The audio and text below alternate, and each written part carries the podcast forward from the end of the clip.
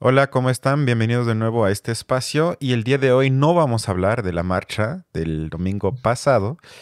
Eh, abundan las críticas, el análisis en muchos espacios, uno más superficial que otro. Por lo tanto, si se emocionaron que quizás aquí vamos a hablar sobre eso, no.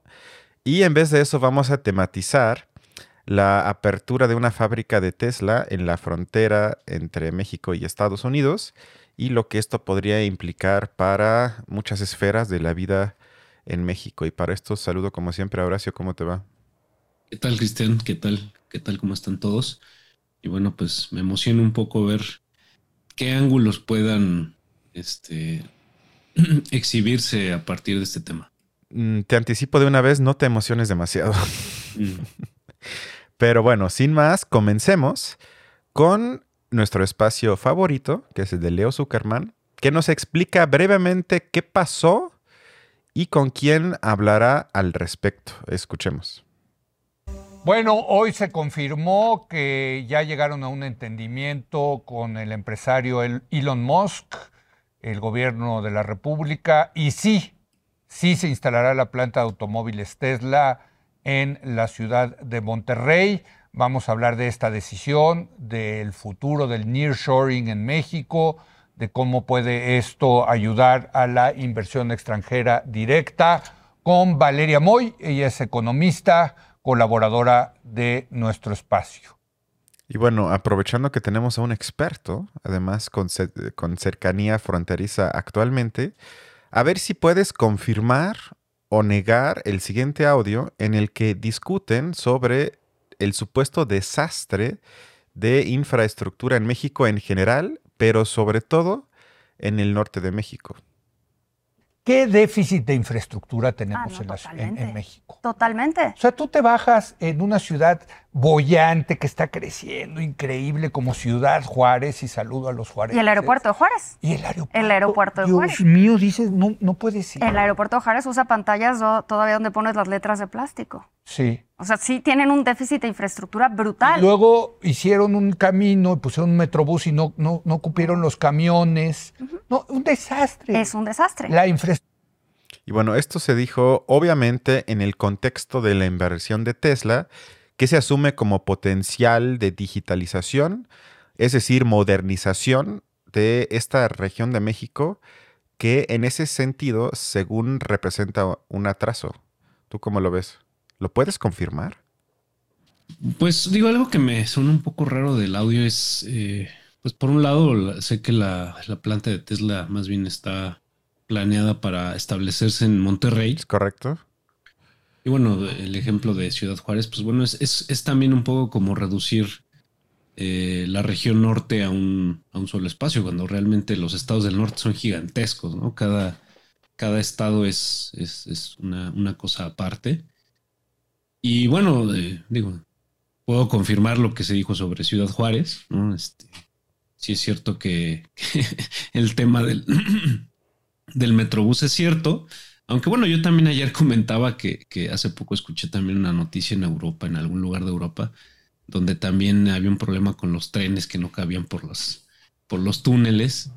Entonces, bueno, pues sí, al parecer ahí este, pues hay, hay problemas comunes de, de infraestructura eh, aunque, bueno, pues yo no, yo no sé eh, en el caso de Monterrey si, si para recibir a Tesla haya algún problema eh, en específico al respecto. No, pero creo que sí hay como una especie de... Ya ves que también hubo una lucha de poder por quien se adjudica la victoria, asumiendo que lo es, de atraer la inversión de Tesla a México. Y creo que tiene que ver con que supuestamente se asume que el sur de México está, entre comillas, atrasado en comparación con el norte y por lo tanto es como una especie de medalla de oro si atraes la, la inversión a una parte de México que es más avanzada y donde sí vamos, digamos, en un progreso hacia el futuro. Y eso creo que llevó a que muchos se metan y no se habla tanto de temas del sur porque esos son un poco ya tienen un poco una mancha de perdedores del sur, que lo único que son, como diría Cuadri, un lastre para nosotros los mexicanos y que ojalá ya conviertan o más bien si independizan en su propio país, para su propio país, y nos dejen en paz. Entonces creo que tiene que ver un poco con eso, pero mm. escuchemos entonces cómo, por lo menos yo lo asumí así, a ver tú cómo ves, se tomó en casi todos los medios de comunicación, por lo menos masivos, la noticia de la inversión de Elon Musk y luego la explicación del concepto que ya mencionó Leo Zuckerman, que es el de nearshoring. Escuchemos. Pragmático. Me encanta la idea. Vamos a, vamos a crecer. Es una maravillosa oportunidad la del nearshoring, la relocalización de las empresas. Hagamos algo. Me encanta la idea. la pregunta es cuánto duran las oportunidades. Este audio fue breve, pero creo que tiene todo lo que yo escuché una y otra vez, que es por un lado oportunidad, que no podemos echar a perder, y por el otro, que ahorita estamos transitando hacia un auge del ya llamado nearshoring. Ahora, ¿qué es eso? Quizás sirva para esto dar un paso para atrás y explicar brevemente. Saqué una nota del periódico El Economista que habla sobre esto y que primero dice algo que yo tampoco sabía, es que fuera de los Estados Unidos, Tesla hasta ahorita únicamente tiene dos plantas de producción. Una está en Berlín, Alemania, y otra en Shanghái, China. Es decir, que si se hace en México, que yo creo que ya quedó, sería apenas el número 3 fuera de Gringolandia. Y la llegada de Tesla es entonces la evidencia del nearshoring, ¿Y esto qué es? Que es la estrategia por medio de lo cual las empresas de los Estados Unidos acercan de alguna forma sus líneas de producción hacia su país de origen, porque a raíz de la pandemia del COVID, que comenzó hace ya casi tres años, y la creciente, sin duda, guerra comercial entre Estados Unidos y China, se evidenció de alguna forma que los Estados Unidos son vulnerables a las cadenas de suministro. Yo no sé si tú recuerdas que hubo un tanque, un barco gigante quedó, que, que, quedó estancado, creo que en el canal, ya no me acuerdo en cuál, pero bloqueó más o menos un mes que puedan pasar los barcos de carga y eso llevó a que las cadenas de producción quedaran fuertemente afectadas a tal grado que Tesla ya no pudo entregar carros a tiempo, que Apple ya no entregó iPhones a tiempo, etc. Y entonces, eh, como consecuencia, Tesla eh, opta por el nearshoring, es decir, que quiere mantener sus empresas no en el propio país, pero más cerca. ¿Y qué más cerca que la frontera con México? Por lo tanto, ese tipo de nearshoring estamos viendo por parte de China y de Estados Unidos que quieren tener empresas en otros países. ¿Por qué? Porque pagan menos por la mano de obra. Es decir, se paga más o menos 10 veces menos a un mexicano que a alguien de Estados Unidos, pero que esté lo suficientemente cerca que por si pasa algo, como otra pandemia, ya no haya problemas en la cadena de suministro. Y quizás sirvan algunos datos breves sobre Tesla que actualmente es la séptima empresa más valiosa en el mundo, por lo menos tomando en cuenta el valor en bolsa. Y quizás también te interese, porque a mí se me hizo interesante, la venta de carros, porque más o menos cuántos carros crees que vendió Tesla en el año 2022 a nivel mundial. La verdad es que no tendría la cifra y de hecho yo creo que cualquiera me sorprendería porque sigo pensando que pues Tesla es un tipo de, tipo de producto, pues de un, mercado muy pequeño, pero no sé, sorpréndeme. Tienes que adivinar, esto es un juego, tienes que adivinar. Mm, diez. ¿Diez? ¿Diez mil? Oh, bueno. No, cualquier, te que cualquier cifra. Con esto queda claro de una vez por todas tu completa incompetencia, porque fueron 1.3 millones a nivel mundial. Y ahora, esto es mucho o poco, la compañía que más vende en los últimos años es Toyota y vendieron en el último año 10.5 millones, o sea, más o menos nueve veces más. Como bien dices, hasta ahorita Tesla más bien es todavía para un mercado de clase media alta para arriba, pero precisamente Elon Musk quiere, con la planta en México, modificar un poco esto y producir eh, coches a un costo un poquito más bajo para introducirse al mercado, no de baja gama, pero por lo menos de media gama, y se plantea entonces que el Tesla producido en México tenga un costo de 20 mil dólares nuevo. Sigue siendo un coche caro, pero yo creo que ya entras en competencia con carros de gama media en México, como pueden ser los SEAT, algunos Nissan, y se vuelve, como dirían ellos, más competitivos. Y bueno, y obviamente sin tomar en cuenta que Tesla tiene también tanto valor en bolsa porque produce carros eléctricos. Y nos guste o no, pero por lo menos a mediano plazo, sin duda, el futuro son carros eléctricos. Y esto creo que también tiene mucho que ver con la expansión de Tesla. Y bueno, a menos que quieras expresar algo, yo iría al siguiente audio. ¿Quieres decir algo? Pues creo que hasta, hasta ahorita suenas muy optimista. Parece que, sí, sí, sí, ahorita estás muy metido en la mentalidad regiomontana de Tesla es una bendición para nosotros. Es que lo que tú no sabes es que yo soy accionista. No, sí, me imagino. no, bueno, pero espérate, es que espérate, es que estoy más bien captando más o menos el espíritu que yo vi que pululó en casi todos los medios. Yo ahorita no he dado opinión, sino he dado como algunos datos sobre qué es la empresa, cómo se asumió en los medios, pero ahorita vamos a tratar de crear un ángulo por lo menos un poco más crítico. El primero es eh, uno que propuso el presidente, que en una mañanera cuestionó la instalación de la planta de Tesla por el hecho de que supuestamente, eso es un debate, consume muchísimo agua para la producción de sus carros. Escuchemos lo que dice la analista que estuvo de invitada con Zuckerman sobre esto. O sea, el tema, pero lo que te quería preguntar, el tema este que sacó el presidente del agua, ¿no? Que puede ser muy popular porque entre, si hay un problemas de agua. Totalmente. Potable en, la ciudad de Monterrey. ese es el tema. Tú acabas, lo acabas de decir, de agua potable. Por supuesto que Nuevo León tiene un tema de agua potable. Por supuesto, tiene problemas de sequía y las temperaturas que están haciendo ahorita, 40 grados en febrero, o sea, esto se va a complicar. Tesla no usa agua potable. Estas plantas no usan agua potable, usan agua tratada y ahí no tienen problemas. Y de todas maneras, de toda la capacidad que tienen de agua tratada, lo que usaría Tesla equivale al 0.01%. O sea, no hay un problema de agua como nos lo quiso hacer saber el presidente. No hay un problema de agua en este caso para esta industria que usa agua tratada.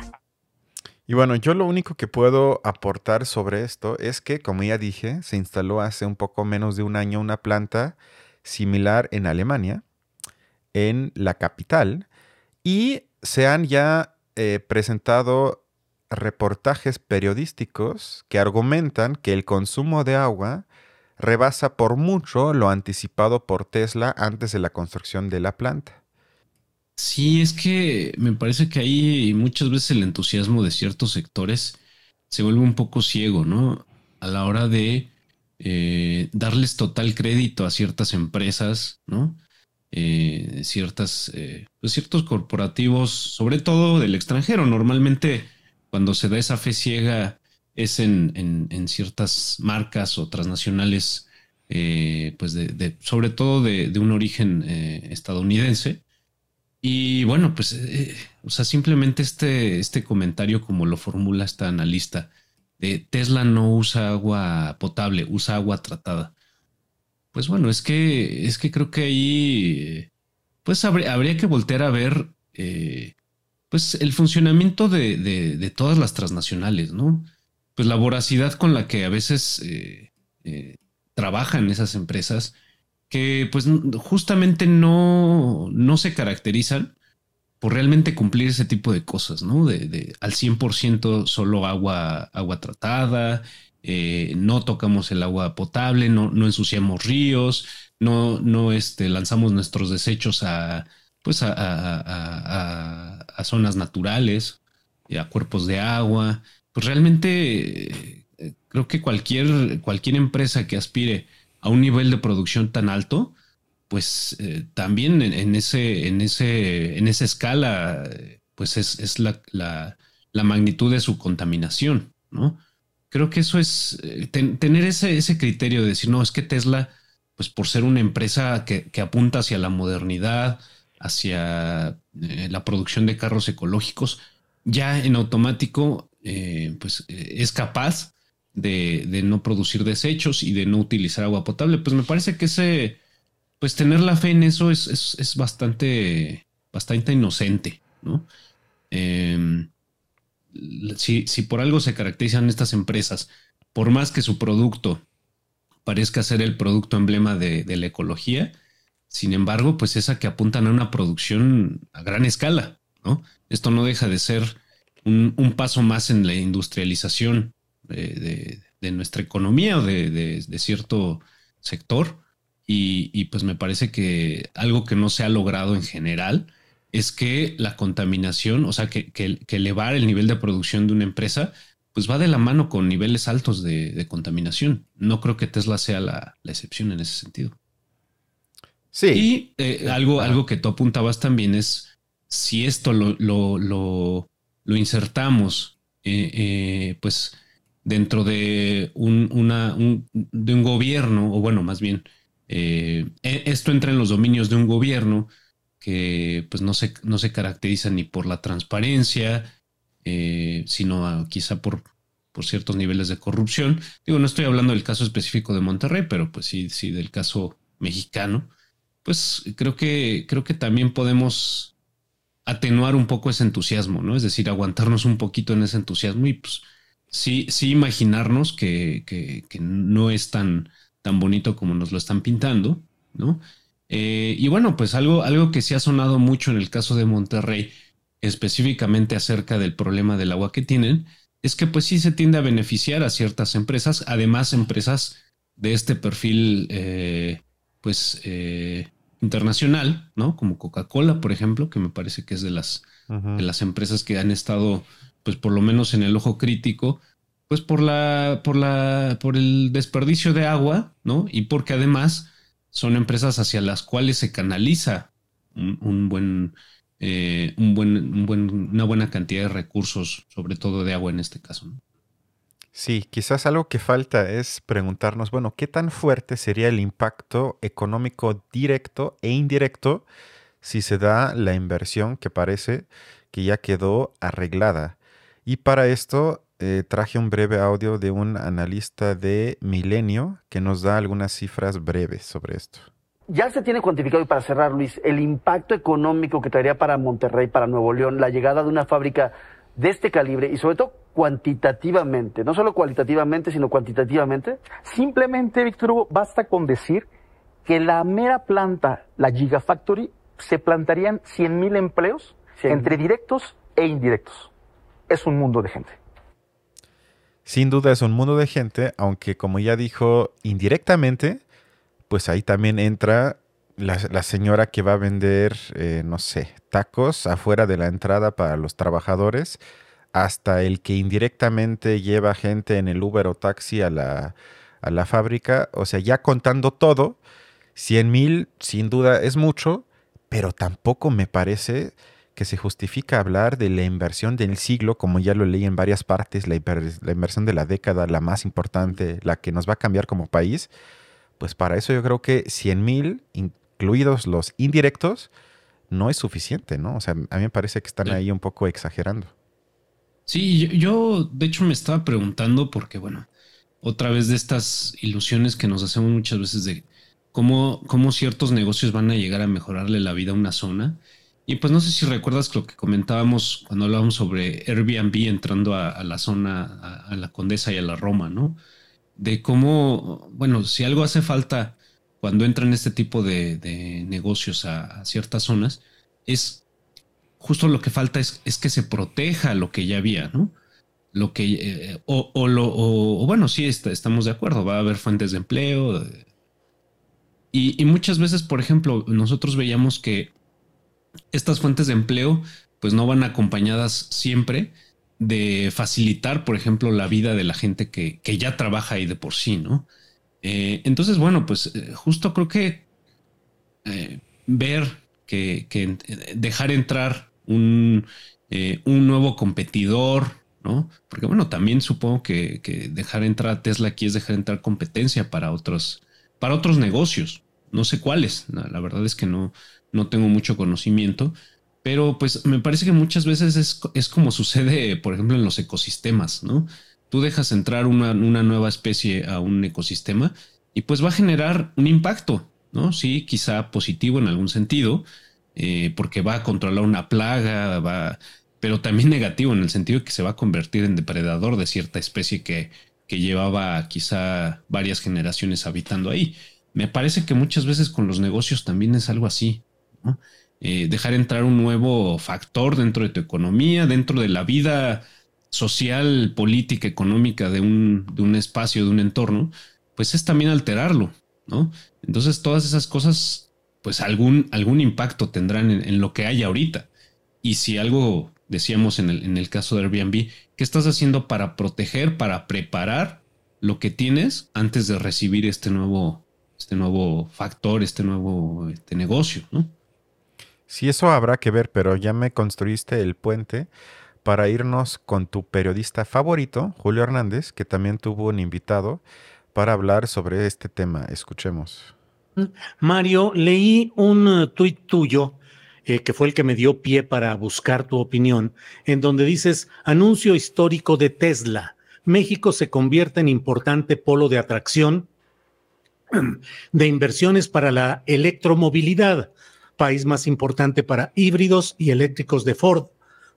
Pásenle un vaso de agua. BMW anuncia este año inversión en San Luis Potosí y ahora Tesla. Pero hubo respuestas de algunas personas que te dijeron el hermoso capitalismo y México volviendo a ser la maquila de Estados Unidos. Al menos la transformación no cambia las cosas que dice odiar.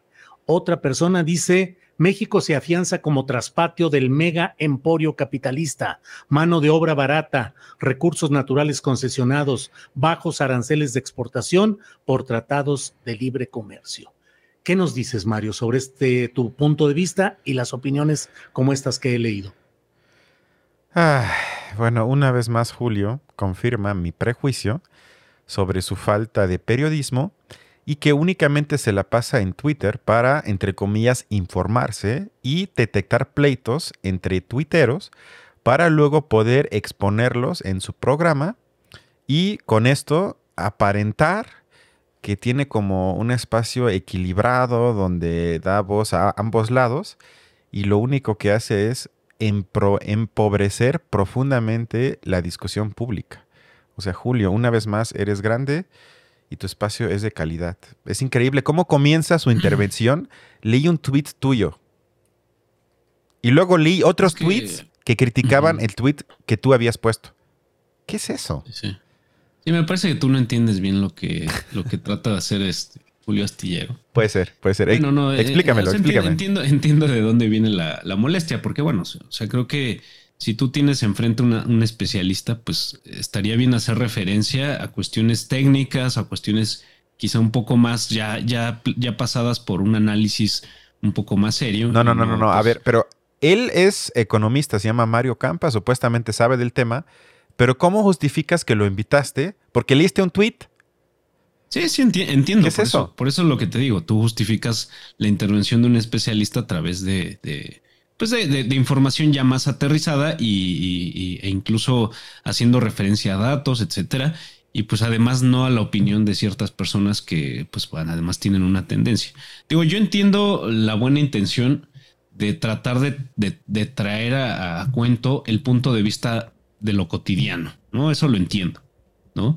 Porque bueno, sí es cierto que a final de cuentas, eh, pues un periodista se, se, se pone en el lugar pues de llevar información compleja hacia, hacia audiencias amplias, ¿no? Eso lo entiendo y pues a, lo mejor también a, veces hace, buena, hace, hace falta hacer referencia al punto de vista de esas personas de, la audiencia, pues como para, para traducir términos técnicos, etcétera. Pero bueno, entiendo, entiendo cómo, pues en esto termina habiendo una simplificación que pues no, no ayuda del todo, ¿no? Em, pero bueno, por, por, otro lado, pues eh, eh, a mí sí me gustaría eh, saber entonces cuáles son los aspectos a los que, a los que, pues para no, justo para no caer en esta simplificación, cuáles son los aspectos que tendríamos que comprender, pues para formarnos un criterio acerca de este tema. Pues mira, para que veas que puedo comprobar mi acusación, escuchemos, y va a ser el audio más largo del día de hoy, casi dos minutos de Mario Campa y tú me dirás si puedes extraer algo. porque a mí, honestamente, me costó muchísimo. Ahora, Mario, todas estas llegadas de capital extranjero, sobre todo en materia de eh, automotores, de vehículos eh, eh, en este sentido, ¿constituye un signo positivo para México o la continuidad de esas políticas en las cuales México se ha convertido en tierra de maquila? Yo sí veo algunas diferencias, ¿no? En, primer lugar, eh, Tesla pues es, es, una armadora de vehículos eléctricos, cosa que pues hasta ahora el mundo está batallando para transitar de los combustibles fósiles a los eléctricos. Eso por un lado. La otra, Tesla pues no se caracteriza pues eh, por ser una empresa de armadoras de vehículos baratos, vamos a ponerlo así, eh, sino que son vehículos de, de un costo muy elevado. También es, refleja que hay cierta eh, a cierto ascenso de la manufactura mexicana hacia, hacia cada vez este, cadenas de manufactura más complejas, ¿no? Nada más una pausa porque ya dijo como mentiras, creo que unas tres o cuatro. O sea, primero, Tesla para el nivel económico en México es caro, sin embargo, en promedio, un Tesla al día de hoy cuesta 800 mil pesos. Si lo comparas con marcas alemanas tipo BMW, Audi, etcétera, que producen en México desde muchísimos años es un coche de gama baja. Primer mentira. Segunda mentira, que supuestamente es más complejo hacer un coche eléctrico. Es exactamente al revés. Requieres menos personal y menos capacidad, es decir, que es menos complicado armar un coche eléctrico que un coche no eléctrico. Eso nada más son dos mentiras para que no me alargue, pero ya con esto muestra que o no sabe o no se preparó y luego hasta su propia forma de hablar, cuando dice digámoslo así, es que está hablando mientras está comiendo o está en el Uber o lo que sea, pero como estás viendo, eso me enoja bastante, pero sigue, sigamos con el audio. Eh, por otro lado, pues hay un diseño de política industrial un poco más eh, activo y, ahí pues está prueba de ello, es que ahora se consideraron pues aspectos regionales, aspectos ambientales, cosa que pues hasta donde tengo yo entendido en los procesos anteriores, pues fueron muy opacos, ¿no? De repente se anunciaba que iba a llegar alguna armadora a, alguna de las entidades federativas y pues no sabíamos bien en qué términos, no sabíamos bien si había agua o no, si iba a reciclarla, como aparentemente se llegó a un acuerdo ahora con Tesla. Entonces, pues sí, o sea, de, que no, de que hay un rompimiento con el capitalismo, si el que quiera verlo así, pues no, no, no es, digamos, no es precisamente esto. En ese sentido, pues sí habría cierta continuidad. No dijo absolutamente nada y al final, honestamente, parecía sátira. O sea, dice, no es precisamente un rompimiento con el capitalismo y en ese sentido representa una continuación. Eso pasa cuando invitas a gente de Twitter como experto y que en serio piensas que las discusiones en redes tienen como base asumir que AMLO es socialista y plantea y planteó enfrentarse al gran capital y tomemos esto entonces como un hecho y por lo tanto debemos revisar si las medidas que toma, en este caso invitar a Tesla para que invierta, es anticapitalista o no. No, bueno, entonces estamos en el país de Alicia y las maravillas. O sea, ¿qué es esto? En vez de hablar seriamente sobre el tema, se traen hombres de paja de Twitter en un espacio que se autodefine como de calidad periodística. O sea, a mí la verdad me ofendió el nivel y además lo deja de brayar casi dos minutos, no interviene, no le importa porque tú y yo sabemos que lo que estaba haciendo es leyendo los comentarios del público que tiene para echárselo encima, pero Mario, dice aquí Quesadilla 35 que lo que dices es propaganda. Julio, vete a casa y ya cállate. Ya. Bueno, eso fue mi... me, estás diciendo que el analista del programa de Leo Zuckerman estaba en un nivel más superior al de este... Estaba en un nivel bajo, también yo jamás diría que fue la mejor, pero yo que vi ambas entrevistas, que las dos duran cada una como 13 minutos, estuvo mucho más informada y sobre todo la calidad de las preguntas fue mucho superior en el programa de Zuckerman que en el programa de Julio Hernández. Sobre todo porque lo que hace Julio es confrontarlo con crítica que no sale de él como el periodista que tiene que más o menos manejar el programa y mantener la calidad, sino que se esconde bajo gente en Twitter que le hace cuestionamientos como los que acaban de oír. O sea, ¿cuándo has oído que Zuckerman dice, es que en Twitter te dijo una persona tal, ¿cómo ves esto? Sino él dice, bueno, yo tengo estas cuatro dudas que para mí son las importantes, que a veces yo también digo, bueno, pero leo esto qué, pero por lo menos él las asume como dudas para él importantes. Y Julio no, Julio no se quiere hacer esa tarea, sino es esclavo de su público. Y aunque el público haga preguntas que no tengan nada que ver y que sean una absoluta estupidez, él las asume como importantes porque en Twitter hay gente que, que hace temas, como hacen, que hace, que abre puertas que es mejor no abrirlas o ni siquiera tocarlas. O sea, eso, ahí sí siento que entre Zuckerman y Julio Hernández hay un abismo. Y yo no estaría tan seguro, la verdad. A mí, a mí la verdad es que lo que extraño en los dos casos, pues es que sí me, me, dejen un poco la impresión, pues de que se están planteando los asuntos de fondo que hay en todo esto, ¿no? Y digo, la verdad es que yo tampoco sabría cómo, cómo abordarlos, ¿no? Pero pues una de las primeras cosas que me, que me gustaría saber es pues la, la magnitud de este supuesto... Eh, pues digo, sí, sí es cierto que, que, la entrada de Tesla en este caso pues es la entrada de una maquila, ¿no? No, no es como muchas veces quizá nos lo podríamos imaginar. Que, que de, de, pronto México o el gobierno de Monterrey se está volviendo socio de Tesla, ¿no? Pues para empezar, creo que lo que se está haciendo es darle entrada, pues sí, a una maquila, ¿no?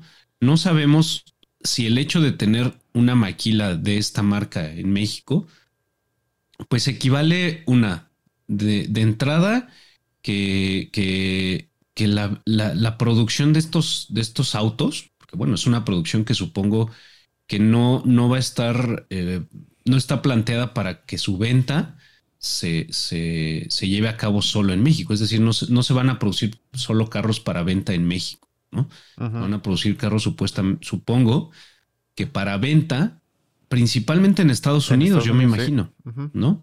O quizá Latinoamérica, ¿no? que, normalmente me parece que ese es el destino de, de lo que se produce en México eh, de ciertas compañías, sobre, sobre todo de compañías automotrices, ¿no?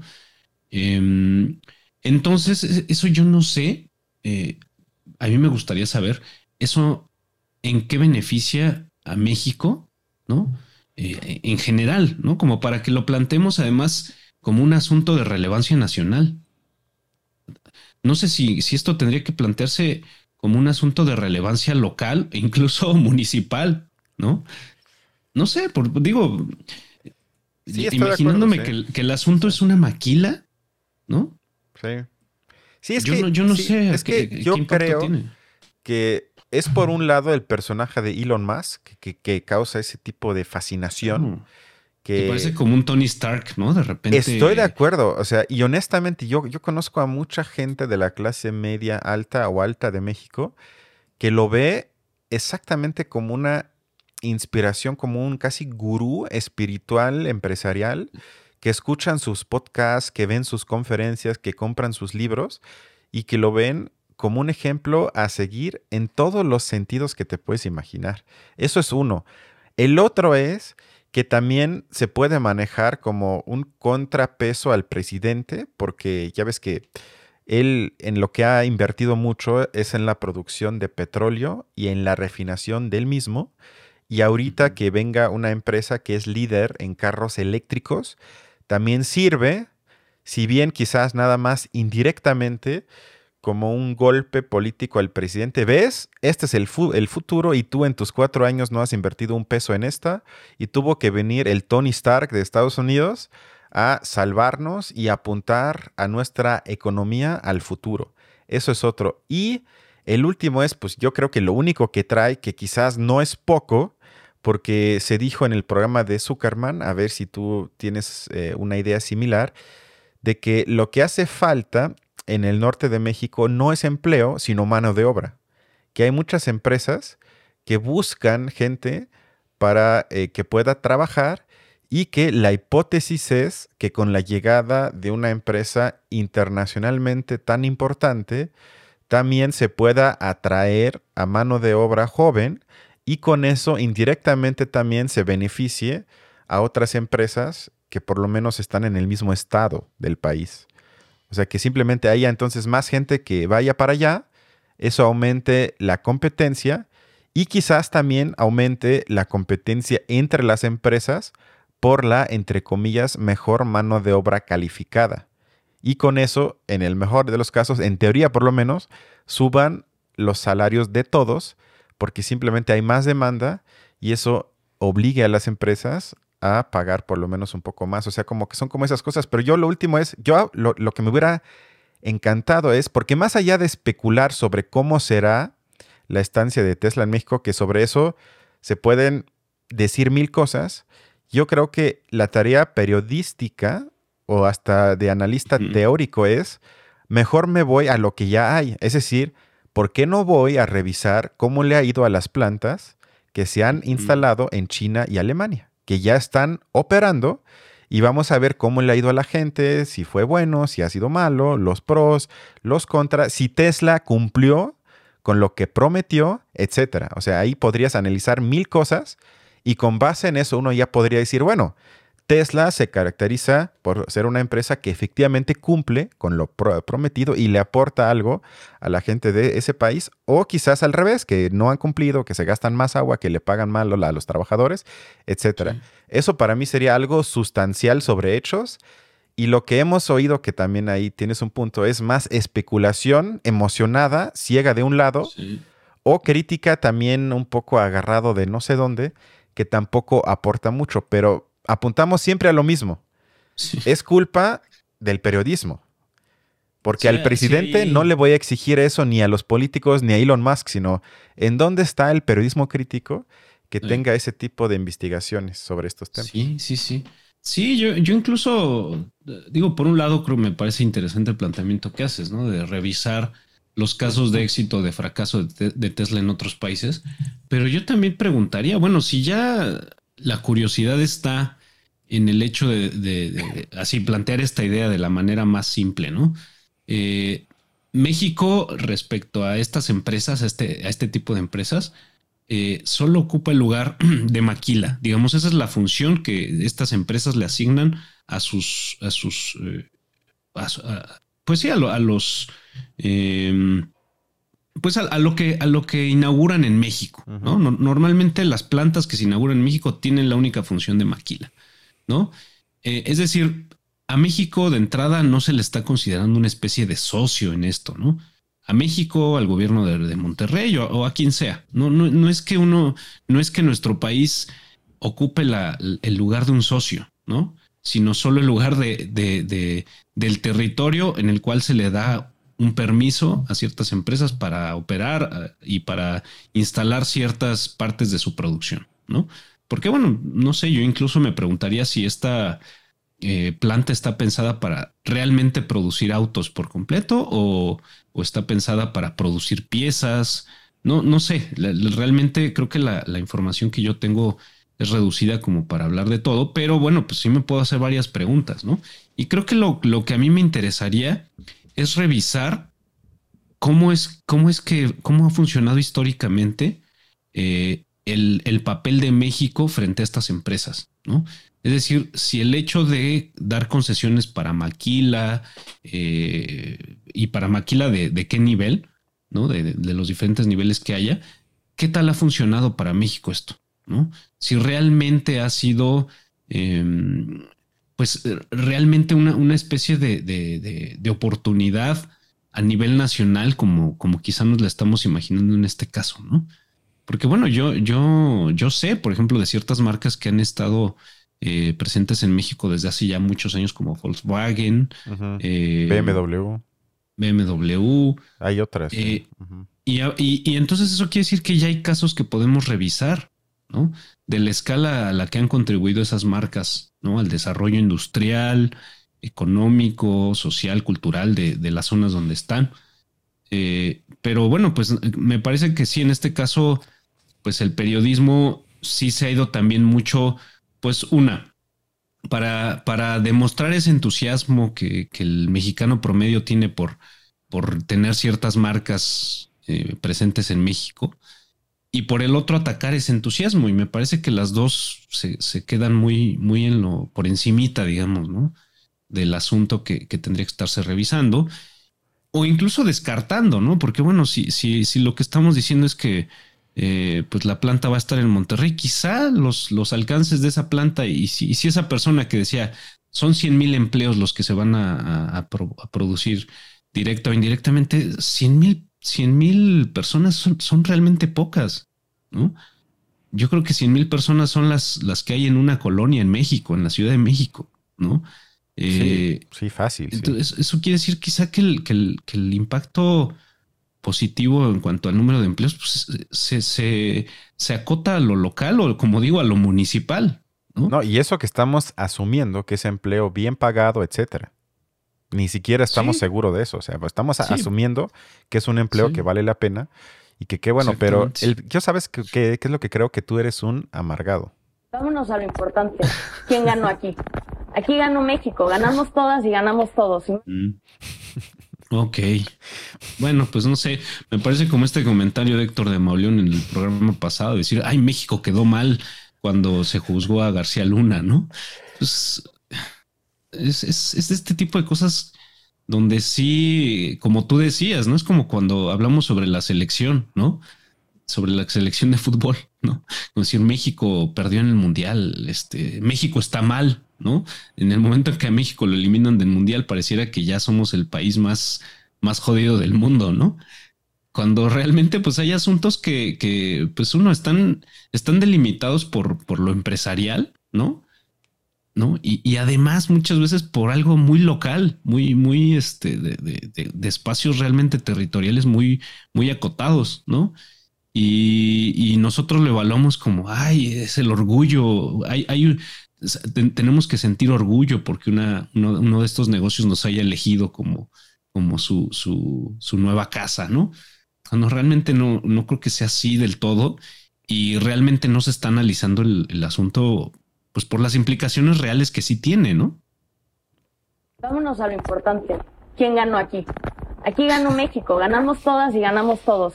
Ya ve todo lo importante, Horacio. Pero bueno, ya mi comentario final sería es que creo que lo que sin duda será cierto es que esta inversión nos acompañará meses y años y lo vamos a tocar en este espacio seguramente algunas veces más. Y creo que eso es lo único que podemos asegurar. Ya lo que derive de esto en sentido positivo, negativo, etcétera, eso ya el día de hoy es muy difícil predecirlo. Pero sí me sorprendió también el impacto que tiene Elon Musk a tal grado que tenga el privilegio de tener una audiencia privada como si nada con el presidente. O sea, eso también me sorprendió muchísimo, que en la mañanera AMLO dijera, yo voy a hablar con él hoy. Y efectivamente habló con él, se acordaron y luego dice, ya, eh, firmamos algo, o creo que ya están a punto de por lo menos hacerlo. Y ese tipo de injerencia también es un privilegio que yo ni siquiera Carlos Slim, quizás es el único comparable que va al palacio para hablar con él, pero que un empresario extranjero que supuestamente viene del imperio del mal tenga a la mano el número de teléfono o la cuenta de Zoom del presidente para llegar a un acuerdo directamente con él, wow, eso también, honestamente, sí me sorprendió. Sí, y ahí a veces también uno se da cuenta que a nivel internacional también la cosa está bastante, bastante chafa, ¿no? O sea, creo que Elon Musk, si algo ha hecho, pues es, es digo, hay, hay cosas que, bueno, eh, parece que sí ha cumplido en cuanto a pues el nivel de imaginación al que ha llegado y al que ha, pues que ha materializado, digamos, ciertos, ciertos este, aspectos, ¿no? Como los viajes espaciales, ¿no? O sea, creo que es un, creo que es un, un, perfil, un personaje que, pues, un poco sí, sí ha, contribuido al desarrollo de tecnologías, pues que, pues yo creo que ahí, em, pues cualquier gobierno se vería pantallado por eso, ¿no? Eh, y por otro lado, sin embargo, creo que es alguien que también se ha construido mucho a, partir de la fantasía de, cómo la humanidad se, se, pues se, se proyecta hacia un futuro totalmente incierto, ¿no?